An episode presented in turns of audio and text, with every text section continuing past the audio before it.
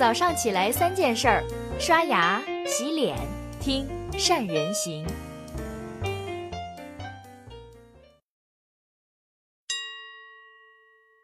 大家好，我是邓秀，很高兴第一次和大家分享。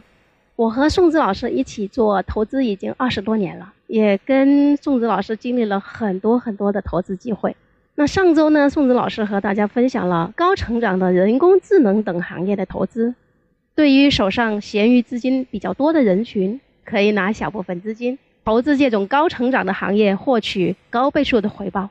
但是哦，这种高倍数的回报肯定是面临一定的风险的。所以，对于一些大量的偏好稳定收益、想把自己资金稳定增长，怎么去选择投资呢？今天呢，我就跟大家分享一下能帮助大家迅速提升这方面投资思维方法的知识。要获得资产稳定增值的机会，我们可以从四个主题跟大家分享。第一个主题就是投资增值的两种类型。第二个主题是。股神巴菲特的财富公式，第三个主题是股神巴菲特获得稳定回报的三个原则。第四个主题是我们团队找到稳定回报机会的案例。第一个主题，投资增值的两种类型。之前有很多企业家可能听过我们宋志老师在前面的文章之中分享过企业经营战略的后知后觉成功模型。其实投资和企业经营都是一样的，第一步都一定是要定方向。也就是说，做企业了，把方向定好了，最终达成目标的概率就非常高了。那做企业要定方向，那做投资一样也要定方向的。那投资呢，在市场上通常有两种类型，第一种就是投资高增长、高科技的行业。那投资这种行业的话，那显然就会带来高额的回报。但是高额的回报伴随着一定的高风险的是吗？所以你要有高增长、高收益，就要有高风险。那所以呢？那种行业的这种不确定性，就会导致有很多方向的转折、技术的转折，是我们很难把握的。我们举一个案例，例如二零零七年乔布斯推出苹果手机的时候，诺基亚就笑了：“哎呦，苹果手机不耐摔，没有键盘，信号又不好，消费者肯定不喜欢。”但是真的想不到，居然消费者很喜欢吃这个苹果，个个都去咬一口。那乔布斯的话呢，就是在把握技术发展方向和消费者偏好上面把握了不确定性的这种转折点，成就了苹果公司的辉煌。当初成就了苹果公司的，现在他也面临了转折了。在二零一八年，苹果公司 CEO 顾客就睡不着了。为什么呢？因为苹果手机最大的市场中国，居然很多消费者不喜欢吃苹果了。转而去吃菊花了，那怎么办呢？所以这种就叫做不确定性。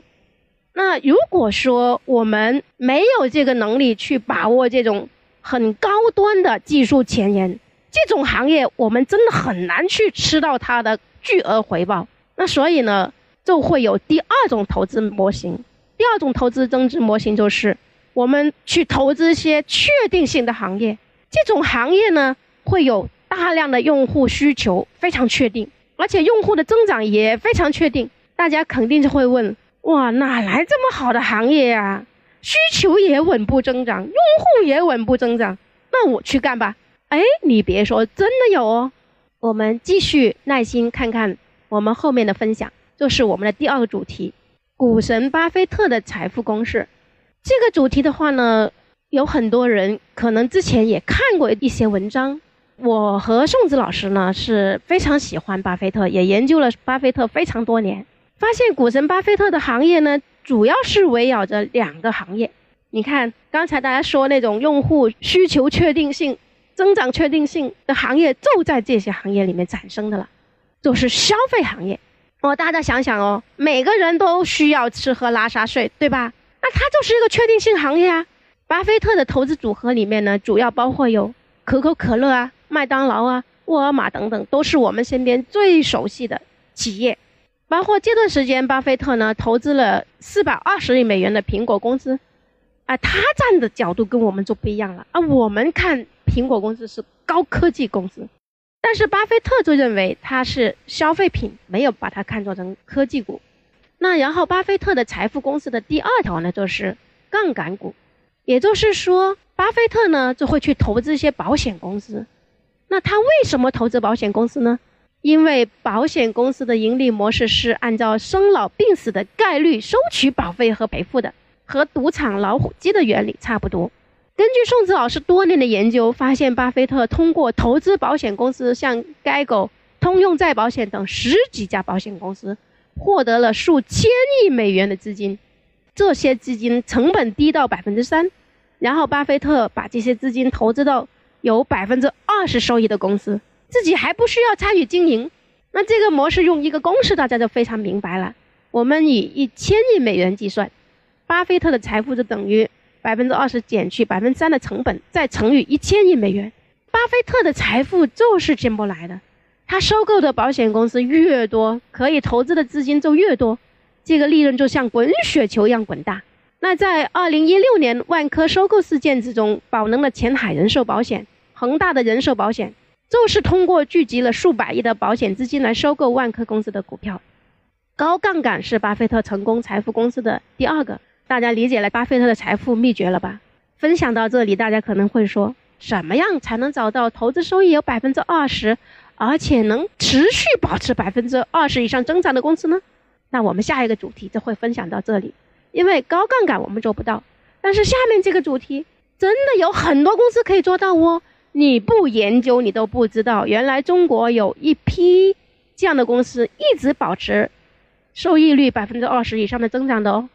而且呢，学这个主题不单只可以让大家知道，哇，原来这个百分之二十持续增长的公司是可以让我们获得巨大回报的，同时还可以学到，哎，他们是怎么做的？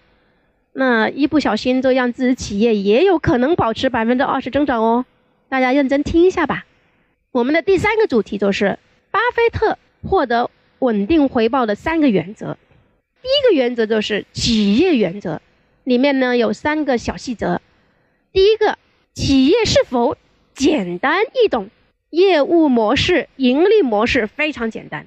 我们看看可口可乐公司的两个核心，第一个核心就是按照保密配方调配出可口可乐；第二，建立消费者条件反射的品牌运营能力。这也是饮料、食品等快消品行业的核心。这个模式就像茅台酒一样，八万元的高粱等配料加上赤水河，埋在地下五年，就能够以八十万卖出去。哇，十倍的价格卖出啊！这个模式真的是简单易懂。看到这里的时候呢，我们就明白为什么巴菲特不愿意投资高科技、互联网行业。他们虽然有高额的回报，但是巴菲特觉得这些行业。太不确定了，就像我们手机行业下一个五 G 就就会出现了，那这种不确定性你能看对吗？那如果你有本事看对，真的有可能带来高额的回报，但是看错了，可能就损失巨大了。那巴菲特找这些持续稳定增长企业的第二个原则就是，它是否有持续稳定的经营历史。所以，巴菲特呢要求公司一定要持续经营十年以上。那巴菲特在一九九八年投资可口可乐公司的时候，公司已经有百年经营历史了。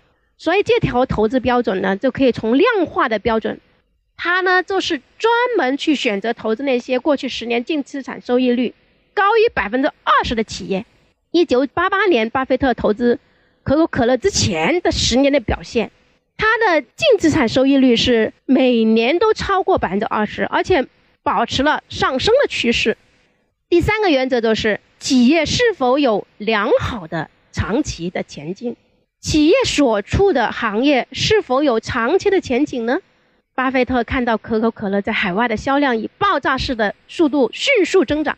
一九八四年，可口可乐海外的利润奉献率占比占到了百分之五十二，到了一九。八七年的时候，公司的利润百分之七十五来自了海外市场，证明全球在消费可口可乐。我个人也是非常喜欢巴菲特这种简单的投资模型。我呢跟宋子老师呢通过参加巴菲特股东大会，大量看书，然后呢学到了一些巴菲特投资的方法，在学习实战中不断的成长，逐渐的理解了巴菲特的投资模式，应用到投资之中。在本篇文章的最后一个主题，我将会分享一个我们的团队学习巴菲特投资方法操作的一个最新的案例。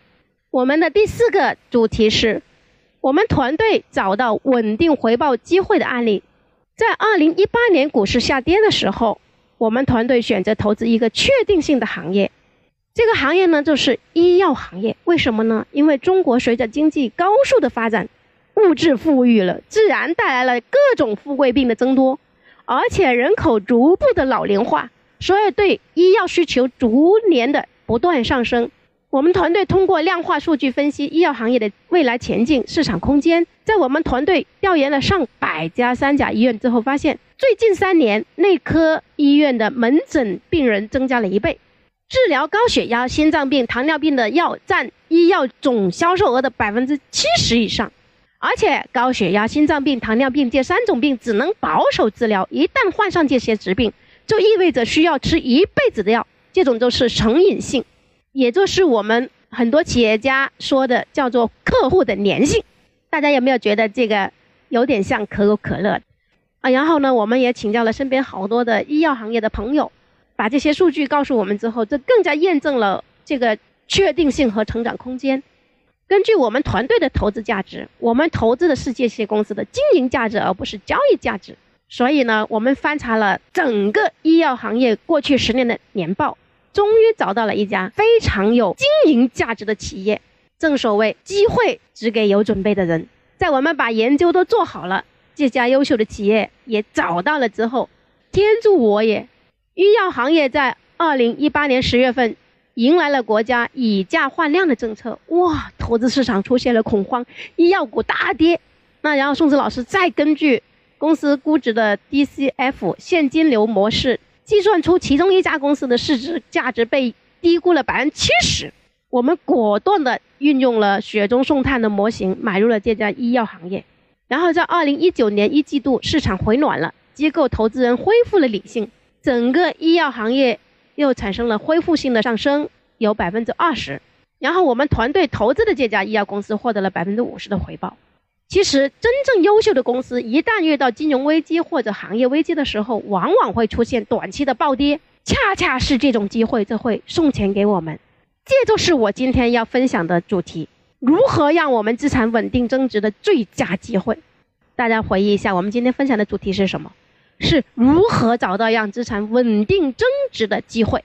第一个是投资增值的两种模型，第二个是股神巴菲特的财富公式。第三是股神巴菲特获得稳定回报的三个原则，第四就是我们团队找到稳定回报机会的案例。希望今天的分享对大家有一点点帮助。最后，以宋子老师的雪中送炭投资名言结束今天的分享：伟大的公司都会从金融危机和突发事件之中恢复过来。